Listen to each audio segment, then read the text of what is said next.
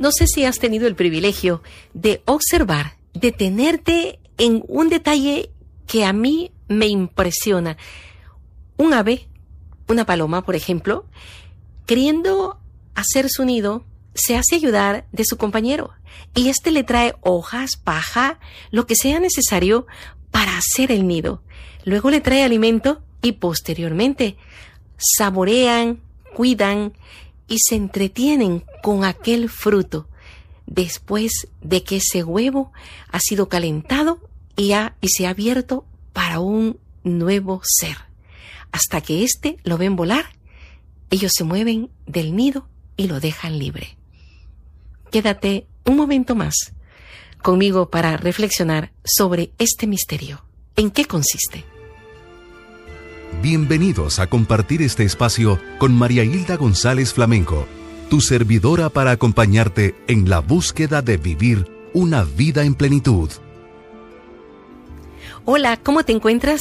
Me imagino que dejando un poco de preocuparte de un pasado que ya no tienes en tus manos, de no tener ansiedad por lo que no conoces que es el futuro, pero tratando de vivir el presente de la mejor manera. Ahora, en esta ocasión, aprovechemos nuestro tiempo y juntos hablemos de lo que es la infancia, los primeros años de vida de todo ser humano. ¿Qué es la infancia? Pues fíjate que es el más grande momento y la mejor oportunidad para hacer que como persona, como ser humano, reformatiemos adecuemos todo el sistema de vida que vamos a tener en el resto de nuestra existencia. Si esto lo sabemos, si esto lo conocemos, ¿por qué razón lo descuidamos? ¿Por qué muchas veces no lo valoramos? En lo particular ya hemos hablado de la familia, del matrimonio, del amor, de los hijos, pero detengámonos en esos cinco primeros años de vida de un ser humano. Estoy altamente deseosa de contarte la experiencia que yo he tenido en lo largo de lo que me ha tocado hacer como madre, como esposa, como maestra, como catequista, como abuela. Estoy viviendo mi época dorada, mi mejor momento porque he experimentado y visto tantas cosas y ahora las estoy reafirmando y las estoy consolidando. Y sería egoísta si no las compartiera contigo. En la cercanía ya de un retiro del trabajo, me ponía a pensar, ¿y qué me tocará hacer o qué voy a hacer si ya no tengo una cotidianidad, una responsabilidad laboral remunerada que me lleve a hacer lo que hago siempre, lo que hacemos todos, levantarnos deprisa, a la fuerza, con ganas o sin ganas, con el despertador, a sabiendas que tenemos un horario de entrada, un horario de salida, un, un, objetivo que cumplir, unas metas a las que llegar, un salario que me espera como fruto del esfuerzo que estoy haciendo. Pues después de eso, yo le decía al Señor, que no quería estar sin hacer nada, pues que me diera la oportunidad de siempre ser productiva. Y me lo ha permitido de manera extraordinaria. Dentro de las cosas que estoy haciendo últimamente es cuidar a mis nietos. Y créemelo que no estoy solo cuidándolos, estoy aprendiendo con mis nietos. Algo que hacía falta como abuela, como educadora, como catequista, como ser humano, todos tenemos siempre algo que aprender, pero de los niños, muchísimo. Y es que por eso Dios quiso hacerse como niño. A mí me encanta revisar un poco la escritura y un poco ya, como, como decimos, digerida en el catecismo, haciendo un poco de reflexión sobre lo que vivimos cada año, la Navidad.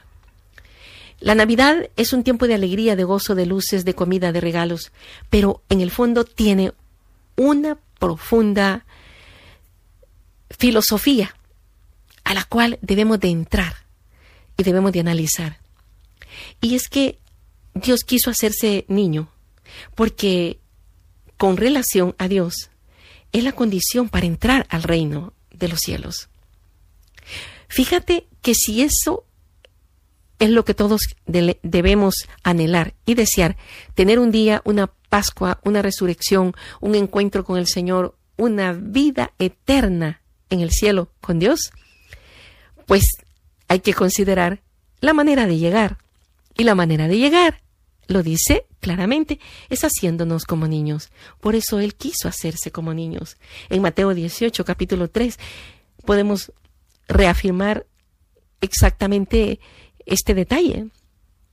Para eso tenemos que hacernos rebajar, hacernos pequeños. Más todavía, es necesario, si es, si es que se puede, nacer de nuevo. Alguien le preguntó al Señor qué es eso de nacer de nuevo. Y yo también diría que es algo difícil, pero ¿por qué no pensar que en nuestra adultez podemos también nacer de nuevo? Y es lo que estoy experimentando en mis últimos días con la relación con nuestros nietos.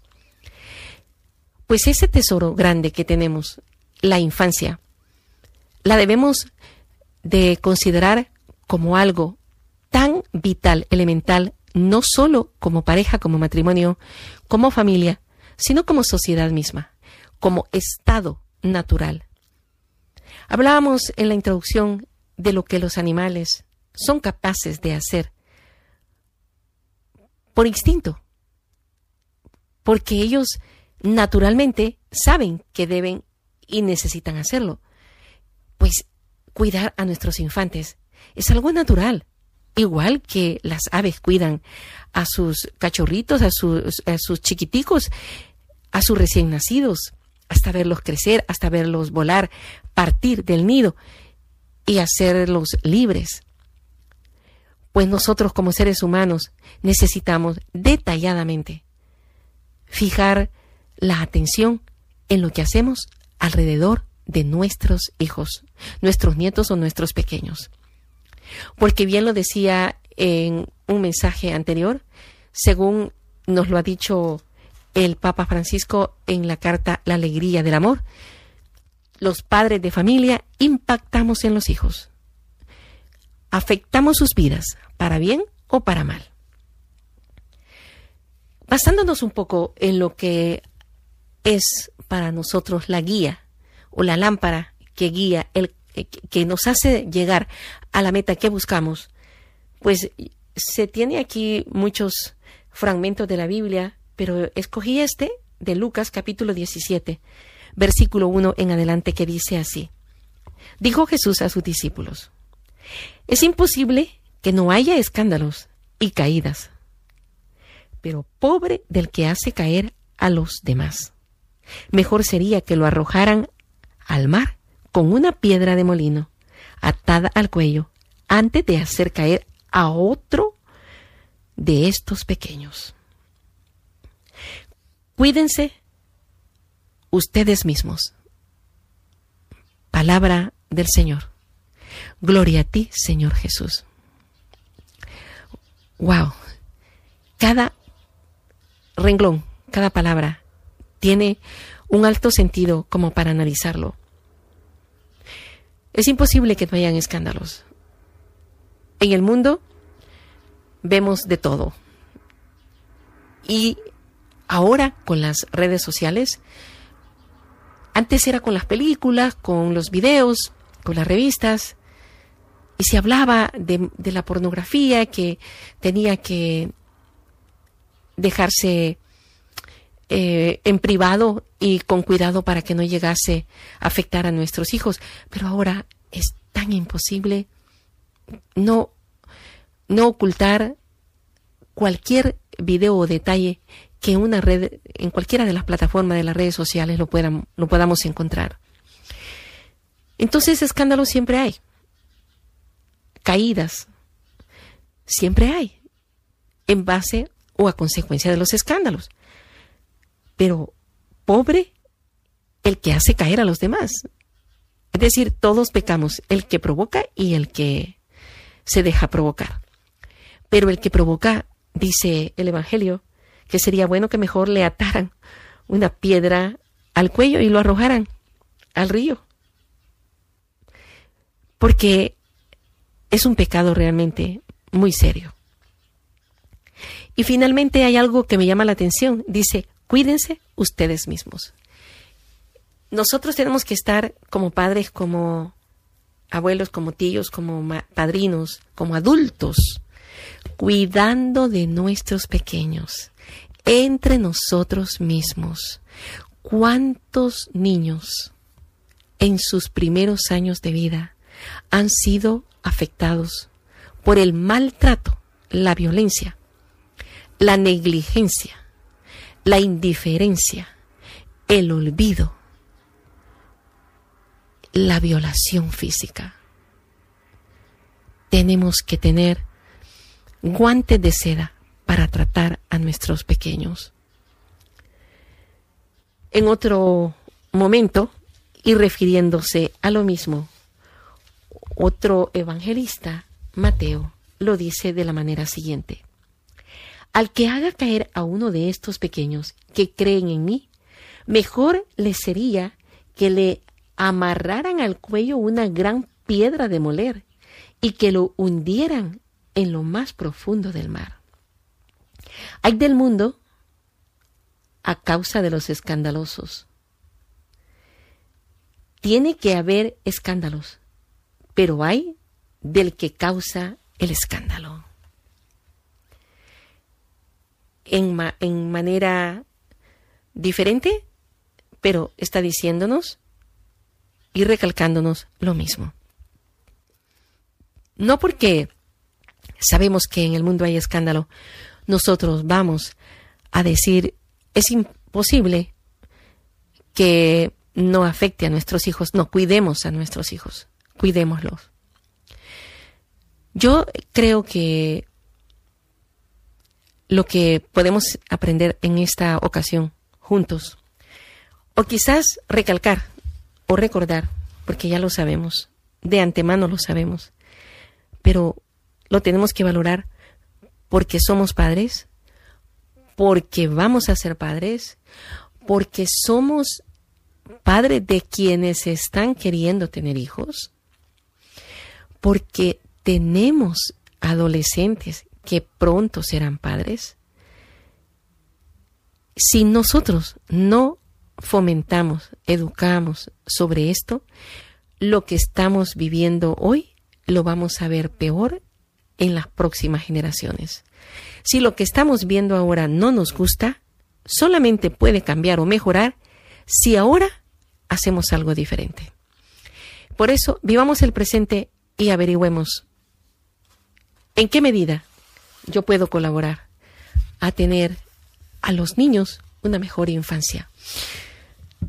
Precisamente en esos cinco primeros años se define la personalidad del hombre y se ejercita las dos potencias del ser humano inmateriales, que son la inteligencia y la voluntad, y que tienen que coordinar entre sí. La inteligencia es la que define y determina lo bueno y la voluntad es la que lo realiza. Pero ¿cómo enseñar esto a nuestros pequeños? Lo que nosotros ponemos al frente de ellos, lo que hacemos junto con ellos, o lo que permitimos que ellos vean o hagan, es lo que graban en su mente y lo repiten.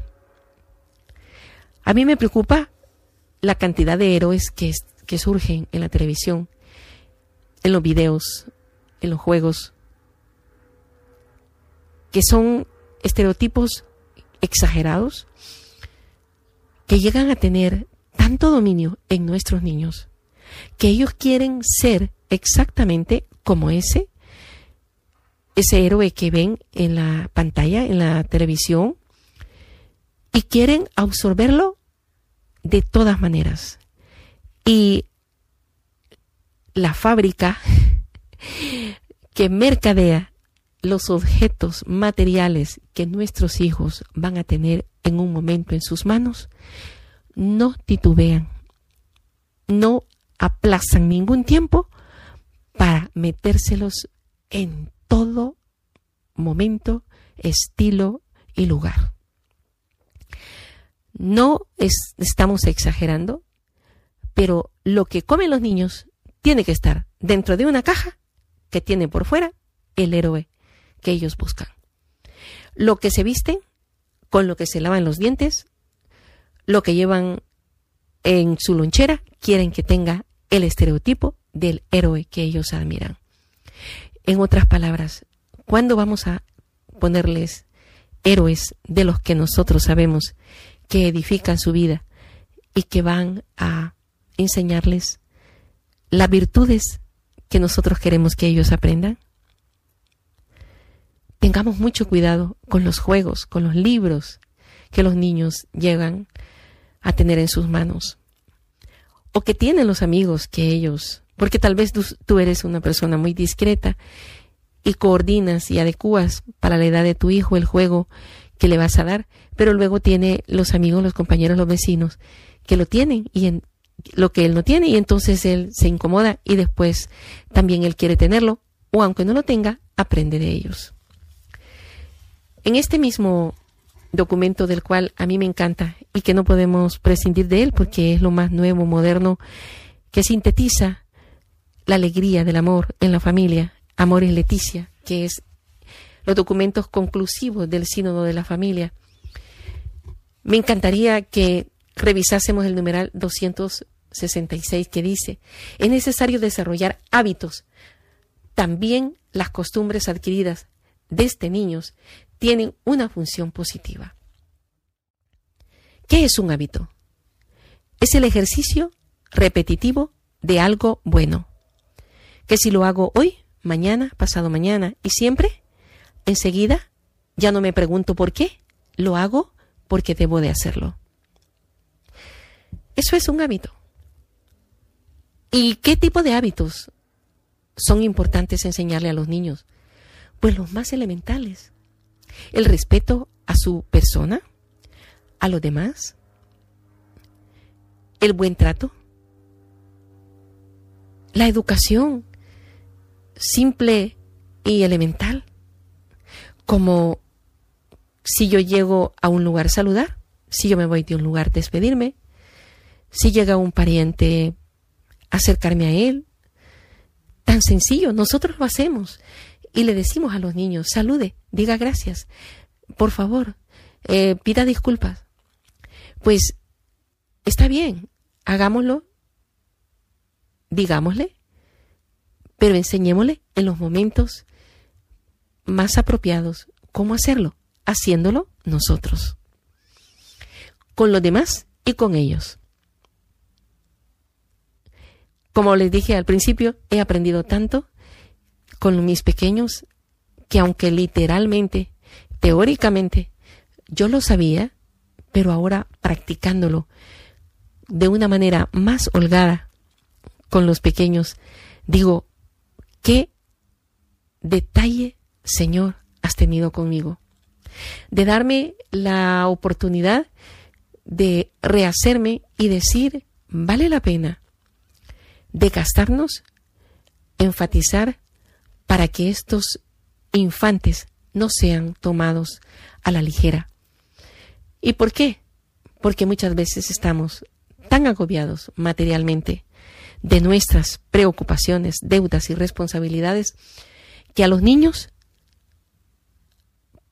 especialmente en países donde no se da la prioridad al cuidado maternal de los hijos, con licencia y con salario, estos tienen que dejarse rápidamente en manos de personas que no son los padres.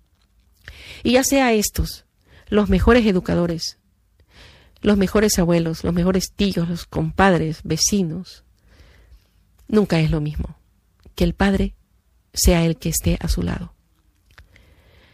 Pero digamos que es imposible y que quizás sean dos meses un año o dos años en algunos países qué dicha. Hay países desarrollados que le dan dos años al padre y a la madre para que estén con los hijos. Qué privilegio. Bueno, si fueran dos años. Y el tercero y el cuarto y el quinto también tenemos que cuidar con quien dejamos a nuestros hijos. Bueno, pero si aquí o allá no existe esa garantía de poder quedarse en el hogar con licencia, con salario y cuidar a nuestros infantes, pues ¿qué tenemos que hacer? Ayudarnos de todos los recursos que sean necesarios para que la persona o las personas o los hijos mayores que están alrededor de nuestros infantes tengan todas las herramientas necesarias y nosotros la supervisión suficiente para cuidar de ellos. Bien lo dice la palabra de Dios que acabamos de leer. Cuídense entre ustedes. Cuídense ustedes mismos. Entonces yo tengo mi hijo mayor que es por una bendición de Dios con quien puedo dejar a mi pequeño. Pues cuidemos a este niño que también merece tener eh, su infancia, su, su adolescencia, no sé cuántos años tenga, eh, el tío que los cuida o la tía o, el daycare donde yo los dejo. Pues ser, estar atentos a, a involucrarse en lo, en lo más que se pueda y tener las herramientas necesarias. Una de las cosas que ha sido como fruto de esta preocupación que en mis últimos años, al estar con mis nietos, Dios me ha permitido poder realizar es resumir en pequeños libros los temas, los detalles que he visto que son necesarios e indispensables reforzar en nuestros pequeños. ¿Para qué? Para que yo como abuela, para que alguien como educador, formador o que está al cuidado de mis hijos tenga una guía y pueda ayudarle a mostrar en gráficas, en un libro, con ejemplos, lo que tiene que hacer. Porque si bien es cierto, hay literatura infantil muy colorida, atractiva, muy bonita, en diferentes idiomas, sobre todo en el inglés, muy poco en español, pero no del todo para formar, tal vez para entretener o para culturizar. Qué sé yo, aprender colores, animales, eh, juegos, pero ¿dónde está la formación de hábitos? De la cual nos habla la alegría del amor en la familia. También las costumbres adquiridas desde niños, dice, tienen una función positiva, ayudando a que los grandes valores interiorizados se traduzcan en comportamientos externos sanos y estables. La repetición de actos positivos hace el hábito. El hábito hace la costumbre y esa costumbre hace una virtud. Una virtud que posteriormente me da como resultado un comportamiento externo sano y estable. ¿Cuántos de nuestros niños, ya de 6, 7, 8 años, son inestables, irregulares en su comportamiento? Porque no tienen claro lo que debe de ser, cómo debe de ser. ¿Cuántos de nuestros niños, ya a los 10, 11 años, se les ha visto gestos, actos violentos, destructivos para ellos y para otros? Ese, es el resultado o las consecuencias de no haber creado hábitos adecuados desde que estaban pequeños.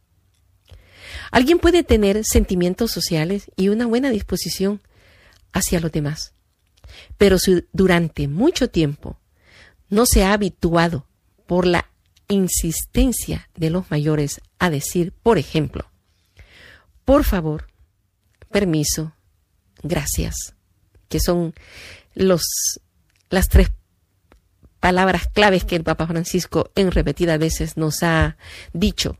Por favor, permiso y gracias. Su buena disposición interior no se traducirá fácilmente en estas experiencias. Fíjese qué, qué interesante. Podemos tener sentimientos sociales y una buena disposición hacia los demás, Pero si durante mucho tiempo, y especialmente en los primeros años de vida, no hemos nosotros habituado, no hemos insistido a que seamos determinantes en esta, en, esta acción de decir por favor, permiso, muchas gracias. Entonces su buena disposición interior no se traducirá fácilmente en estas experiencias. El fortalecimiento de la voluntad y la repetición de las determinadas acciones construyen la conducta moral. He aquí por qué está el mundo lleno de inmoralidad. Porque la conducta moral inicial en nuestros niños no la hicimos reforzar. Todos estamos conscientes que en la escuela, cuando ya llegan a la edad escolar, o en la iglesia, cuando llegan a la edad del catecismo, se tiene un lineamiento, un método, una agenda para orientar a nuestros pequeños hacia una vida mejor, hacia un buen comportamiento. Pero en lo particular, yo creo que ya está tarde. Ya está muy tarde. En otras palabras, no podemos esperar y confiar al maestro, al catequista, lo que nosotros con muy eh, con, con mucha delicadeza, con mucho detalle y con gran facilidad podemos hacer en el hogar desde el primer instante. Porque una cosa, todos lo sabemos, nuestros pequeños son como una esponja, todo lo absorben, todo lo van asimilando. Para las personas tecnológicas que conocen mucho de programas de computación, se le hace fácil relacionar lo que sucede en nuestra inteligencia y en nuestra voluntad a lo que sucede en un equipo nuevo. Depende como yo reformatee ese equipo, así lo voy a desarrollar posteriormente. Bueno, y no solamente las computadoras, también una máquina, una máquina X que yo tenga en la fábrica, un motor eh, de automóvil, se desarrolla desde el inicio en que yo empiezo a utilizarlo y depende el desarrollo que yo le dé, así es como enseguida me funciona. Entonces, igualmente, nuestra inteligencia y nuestra voluntad es como un, una maquinita que tiene una memoria que graba, que, que reformatea y que posteriormente habilita para la vida posterior.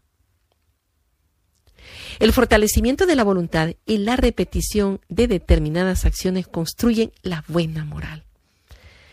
Y sin la repetición consciente, libre y valorada de determinados comportamientos buenos, no se determina, no se termina nunca de educar dicha conducta. Fíjate bien, hay algo aquí que se recalca y es lo siguiente. Las motivaciones o el atractivo que sentimos hacia determinado valor no se convierten en una virtud sin esos actos adecuadamente motivados. He ahí que la forma como vamos a motivar a nuestros pequeños para que ellos sean educados, sociables, agradecidos, atentos, pacientes, será la motivación que yo pueda darles con la conducta que yo les manifieste como adulto hacia los demás.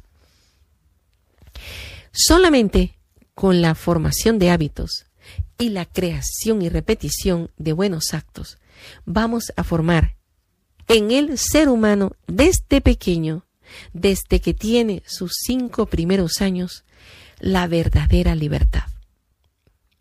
La libertad que es algo grandioso que nosotros no podemos echarlo a perder.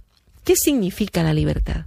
La libertad significa que ya no andaré detrás de mi hijo como un vigilante constante para decirle suba, baja, diga, venga, no diga, no haga esto o lo otro.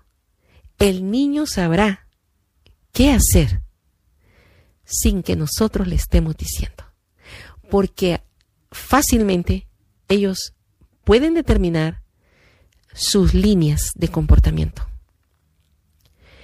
Y esas son las tareas fundamentales de todos los formadores, de todos los padres de familia que tenemos en nuestras manos. Con la experiencia de tres hijos y de seis nietos, de ocho hermanos de parte de, nuestros padres, sé que todos somos diferentes, todos, cada uno tenemos un diferente estilo de comportamiento, una manera diferente de responder a las acciones de los demás. Pero todos tenemos en común una inteligencia y una voluntad que formar, que nos hace posible constituirnos en hombres y mujeres libres para poder tomar las mejores decisiones en el transcurso de nuestra vida. Cuando nuestros pequeños ya están en la edad escolar o en la edad del catecismo y ya no estamos nosotros tras de ellos, no están tomados de nuestras manos, ellos tendrán que saber qué hacer. Esa es la libertad, la cual no la podemos echar a perder. La educación de la moral es un cultivo de la libertad. Toda la vida, como padres, vamos, vamos y debemos estar educando, debemos de estar cultivando la libertad a través de propuestas, motivaciones, aplicaciones prácticas, estímulos, premios, ejemplos, modelos, símbolos, reflexiones, exhortaciones, revisiones del modo de actuar, diálogos que ayuden a esos pequeños, a esas personitas, a desarrollar esos principios interiores estables que mueven a obrar espontáneamente el bien. La virtud es una convicción que se ha transformado en un principio interno y estable de obrar. Una vida virtuosa, por lo tanto, constituye y contribuye siempre a la libertad, la fortalece y la educa. Hay pequeños que han sido muy virtuosos y de estos ejemplos son los que podemos poner a nuestros hijos y, debemos de hacerles sentir que sí es fácil, es accesible porque otros ya lo han hecho, pero no porque nacieron así. Hay un dicho que dice que los santos no nacen, los santos se hacen. Es decir, en, el transcurso de nuestra vida nos tenemos que ir eh, moldeando, adecuando. Un caso que se me viene a la mente de un pequeño es precisamente Domingo Sabio. Domingo Sabio, un pequeño que a su corta edad, hijo de don Bosco, logró entender y practicar esas virtudes que construyeron en él una libertad para poder tomar la decisión de ser y de hacer o no hacer tal cosa.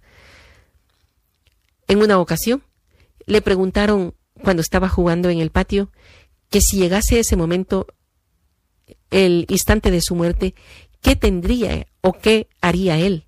¿Qué tendría que hacer? Y dijo, seguir jugando. ¿Por qué? Porque es precisamente alguien que sabe que lo que está haciendo lo está haciendo bien, se siente libre de poder optar o decidir para la vida o para la muerte porque ya está listo. Qué interesante. Wow. La vida virtuosa, por lo tanto, constituye la libertad, la fortaleza y la educa, evitando que la persona se vuelva esclava de inclinaciones compulsivas. Cualquiera diría que esta terminología y esta manera de hablar o pensar en la educación de los infantes es demasiado seria, pues estará muy equivocado. Porque mis respetos para mis pequeños, yo he aprendido de ellos tanto como sé que tengo mucho que enseñarles. Y la virtud más grande que ellos tienen es que se fijan, captan, observan y se admiran de lo que ven. Si algo bueno ellos ven, observan y graban, pues qué bonito, ¿no? Recuerdo una de las anécdotas más lindas con uno de mis nietos, estando en el camp, en, el aire libre. A ellos les encanta, a todos los niños les encanta la naturaleza porque de la naturaleza se aprende, del movimiento, del viento, de la brisa, de los árboles, de las aves que pasan a su alrededor. Ellos aprenden tantas cosas. Y no debemos de dejar desapercibido el acercarnos con ellos y entenderlos y aprender de ellos. Yo, yo he, reflexionado cuando mi pequeño Sebastián de seis meses, por ejemplo, me enseña a advertir un detalle. Y dice, ¡Ah!". y yo veo, observo lo que él está viendo y digo, wow, se cayó la hoja de un árbol y él le dio seguimiento desde arriba hacia abajo y se sorprendió y dijo, wow, ¿Cuántas hojas de árboles se caen alrededor nuestro y no las advertimos, no nos damos cuenta, no nos interesa, no nos importa? A ellos les interesa todo, aprenden todo. Y si yo le digo a, a otra nietecita o a otro nietecito de los cuales estoy ejercitando y aprendiendo, esto es lo que sucede y esto vamos a hacerlo por esto, mañana me invita a hacer lo mismo. Y pasado mañana me invita a hacer lo mismo, porque él cree que así es y que así se debe de hacer. Si yo, antes de regar las plantas, por decir algo, le explico algo de las plantas y le cuento que es necesario echarle agua a las plantas, seguramente mañana, pasado mañana, me va a invitar a regar las plantas porque él sabe que la planta necesita que se le ponga agua. Así con detalles tan sutiles, tan pequeños, podemos ir haciendo la formación adecuada de nuestros pequeños. Prácticamente a todos los niños les encantan los libros. Mi pequeño William, de siete meses, cualquier libro que sea disponible y que se lo ponga al frente, le motiva, abre sus ojitos y trata de sorprenderse por cada página que va encontrando. Y ya no digamos la pequeña Arianita de dos años y medio.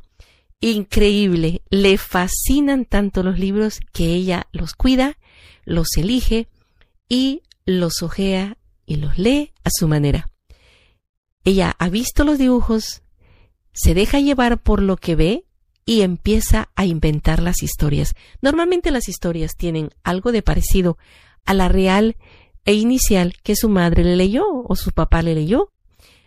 Por supuesto que ella captó y la idea principal, aunque no sea textual, ella la relata con los libros. He aquí que, que es un instrumento que debemos de apreciarlo y utilizarlo. Bueno, pero hablando de plantas, también quiero contar una anécdota. Y esta se refiere a uno de mis hijos, ya ahora padre de familia, un gran profesional, pero chiquito, reunía a los tres y trataba, me ha encantado siempre el jardín y yo misma los sábados dedicaba tiempo para cortar las hojas secas, resembrar, podar y, y hacer detalles y aprovechar, explicarle a mis hijos.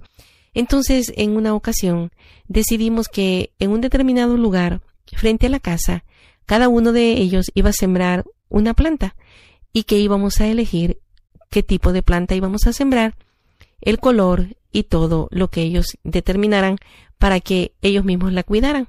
Pues ya teniendo y elegida la planta, que eran tres claveles, uno de, cada, para un color para cada uno de ellos, eh, pues a uno le tocaba, a Cristian le tocaba el primero, a, Guillermo el segundo y a Hilda Xiomara el tercero.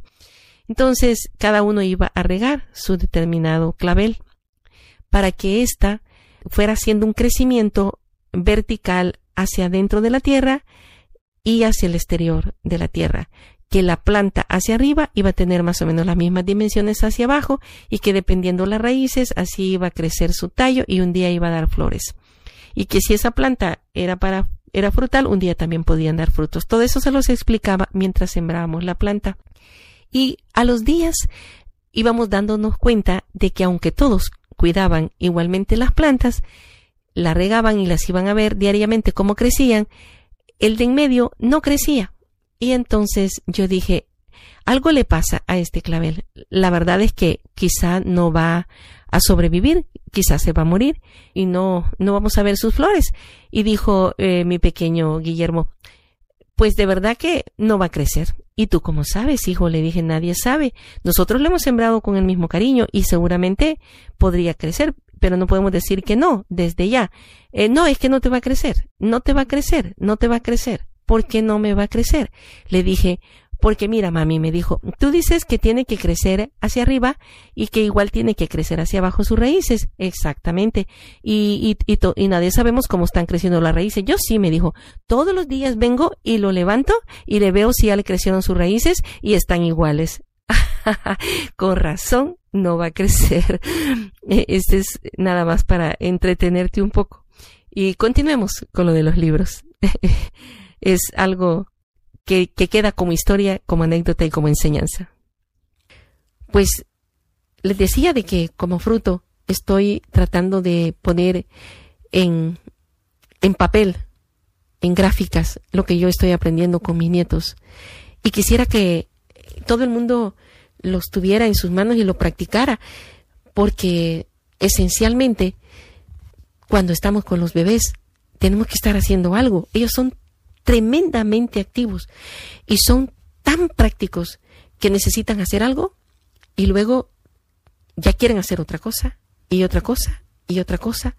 Y entonces para eso sirven los buenos juegos que pueda tener en mis manos y la buena literatura que yo pueda enseñarle.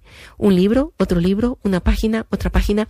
Fíjate, la belleza de un libro yo he tenido que leer muchos libros en inglés o en lo que sea, porque como un niño no lee y tiene dibujos, entonces yo me invento y les digo lo que yo quiero que ellos oigan. Entonces dije, ¿para qué estoy inventando el texto de un libro que yo no lo leo porque está en inglés, que yo no lo leo porque no me gusta lo que dice ahí y yo le estoy inventando? Entonces mejor voy a hacer libros con las ideas o los pensamientos que yo creo que necesita escuchar mi hijo mi nieto, ¿no? A eso se debe que, que es la prisa de hacer más literatura infantil para ayudar a otros que ojeen un libro y lo puedan y le puedan enseñar. Todos sabemos que en los primeros años de nuestros bebés hay cosas importantes que debemos hacer, es cantarles y leerles, contarles historias. Y los libros son naturalmente apropiados, porque a ellos les fascina, por chiquitos que sean, Lian, que tiene seis meses, siete meses, le encanta hojear un libro porque cada hoja es diferente, cada hoja es diferente. Si ese libro tiene la imagen, la idea, el pensamiento, la, el objetivo que yo quiero que quede grabado en su memoria, ya la hice. Y ojalá hubiesen también canciones, también videos que le fueran enseñando lo que queremos que, les, que nuestros hijos aprendan. Lastimosamente, tenemos que abrir la televisión, eh, ver videos o, u otros libros que están fuera de nuestra línea de trabajo. Y por eso tenemos que estar atentos a los escándalos, a las motivaciones y a las aclaraciones que tenemos que darles. Hay muchas cosas que me encantaría transmitirles, pero en resumen, tú que has escuchado este mensaje, guárdalo en tu corazón y no dejes pasar la oportunidad para educarte y educar a otros cómo hacer el mejor y apropiado uso del tiempo al estar con nuestros pequeños.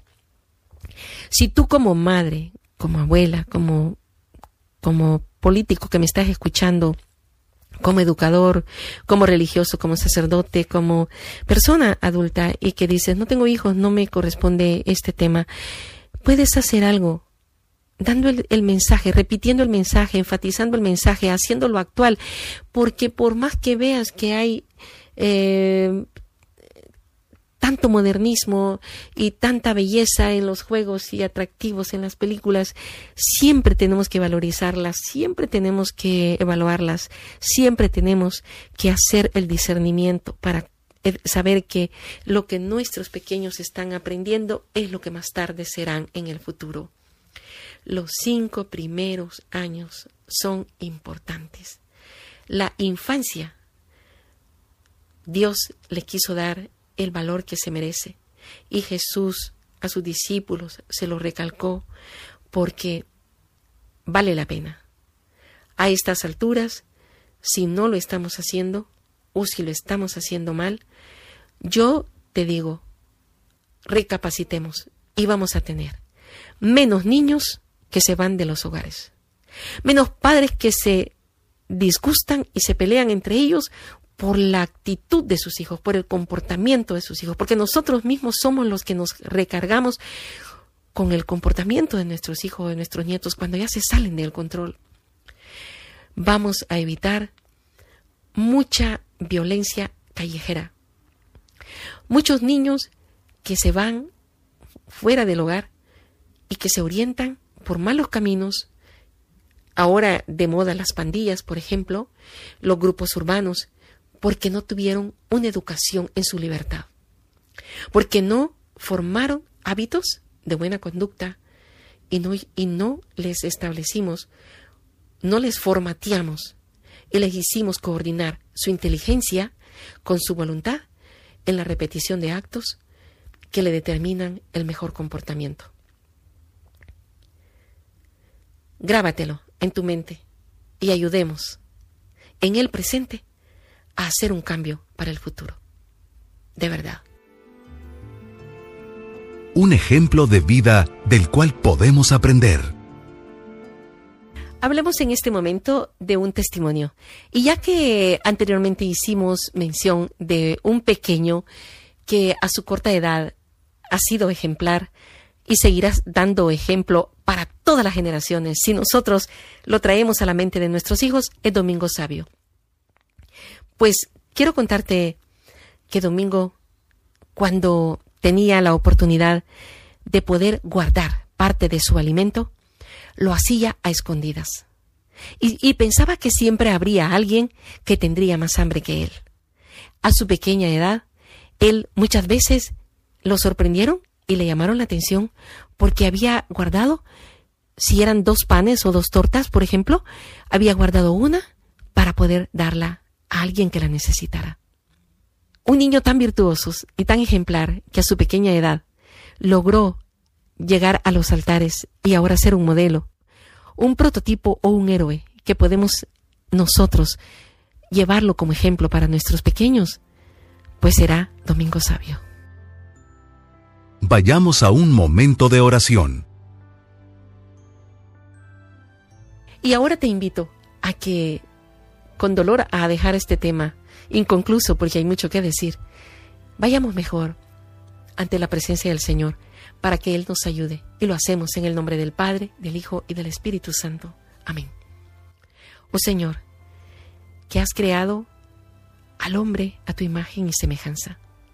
Y nos has dado la potencialidad de poder nosotros administrar todo lo que se mueve en la tierra. Y nos has permitido que podamos ayudarte en la procreación. Nos das la oportunidad de poder intervenir en la educación de tus hijos, porque son tuyos. Nos permites administrar sus vidas. Haz que podamos hacerlo de la mejor forma. Y que por nada de este mundo, ni por el trabajo, ni por el salario que necesitamos, ni por el cansancio, ni, poder, ni por el modernismo, pensemos que los chiquitos, por ser pequeños, no nos necesitan. Y no pasa nada que los dejemos largo tiempo solos. Cada instante, cada segundo de su vida es un aprendizaje para ellos. Y todo lo que ven, observan, escuchan, se vuelve para ellos una lección de vida. Que abramos nuestros ojos, nuestro entendimiento y que pongamos en acción lo que ya sabemos que esa infancia es clave en la determinación de su personalidad, en la formación de su libertad, y que no seamos piedra de tropiezo, que no seamos nosotros causantes del escándalo de nuestros hijos, que un día ellos puedan ser tan violentos, de golpear a otros porque nos vieron hacer eso a nosotros en casa, de gritarle a otros porque nos vieron gritar nosotros, gritarnos entre nosotros mismos, de maltratarnos, de desvalorarnos porque nosotros lo hicimos con los demás. El escándalo no se refiere solamente a cosas extremadamente graves y malas. Las pequeñas cosas con las cuales los escandalizamos, como cuando nosotros los irrespetamos, también eso les afecta. Por eso, Señor, danos el discernimiento para poder valorar lo que has dejado en nuestras manos, que son nuestros pequeños, que nos acerquemos a ellos como nos acercamos a ti, porque son recientemente hechos y terminados por tus manos, a tu imagen y semejanza, que no los deformemos, sino que los formemos, que les enseñemos los mejores hábitos para que sean hombres, mujeres posteriormente, virtuosos, con buena conducta y con estabilidad, siendo libres como tú nos has hecho libres a nosotros, Señor. Nos respetas nuestra libertad porque la valoras, Señor.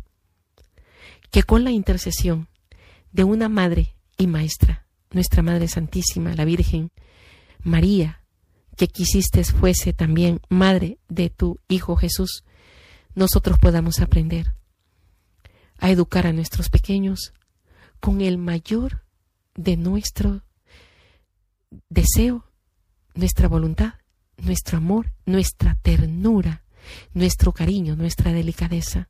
Te lo pedimos por tu Hijo Jesucristo, que vive y reina por los siglos de los siglos. Amén.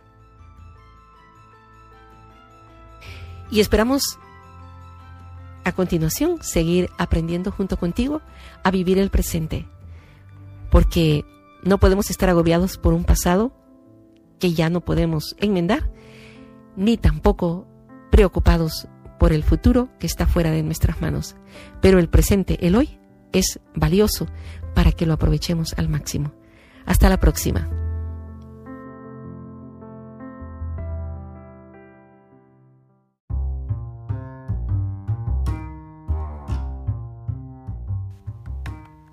Es importantísimo dar la debida atención a los cinco primeros años de vida del ser humano, pues esto determinan la definición de la personalidad de ese joven, de esa joven, es decir, no podemos descuidar los primeros años de vida de nuestros hijos. Veámoslo a continuación.